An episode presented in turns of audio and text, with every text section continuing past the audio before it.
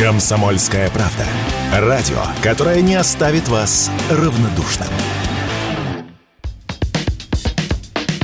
В России может появиться зеленое и оранжевое молоко предложением о цветовой дифференциации таких товаров выступил Роспотребнадзор. По мнению ведомства, выделять зеленым цветом стоит ценники на продукты без заменителей молочного жира, а товары, где его заменили, нужно продавать с оранжевыми ценниками. На сегодняшний момент в России уже существует требование о зонировании полок с молочными продуктами, и товары с заменителем жира и без него уже разделены. Поэтому эксперты считают, что дополнительные требования выглядят излишними. Такое мнение радио «Комсомольская правда» высказала генеральный директор компании «Петрова Five Consulting Марина Петрова.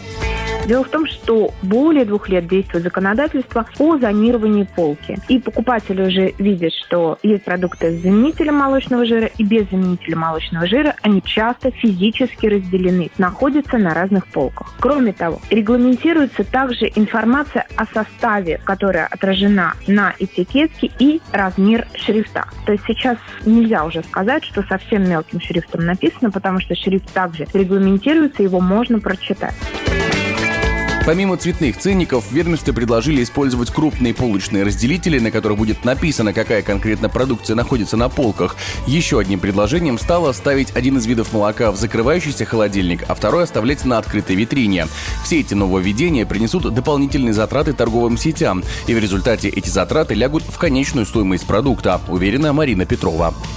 Безусловно, любое нововведение является осложнением работы в данном случае ритейлера. И, конечно же, сейчас, э, когда у нас санкции, черно-белые ценники – это все-таки дешевле, цветные ценники, они будут дороже. И, опять же, давайте тогда не только молочные продукты мы разделим на полезные и заменители молочного жира. Давайте тогда другие продукты также будем разделять. Потому что, ну, на мой взгляд, это дискриминация молочных продуктов.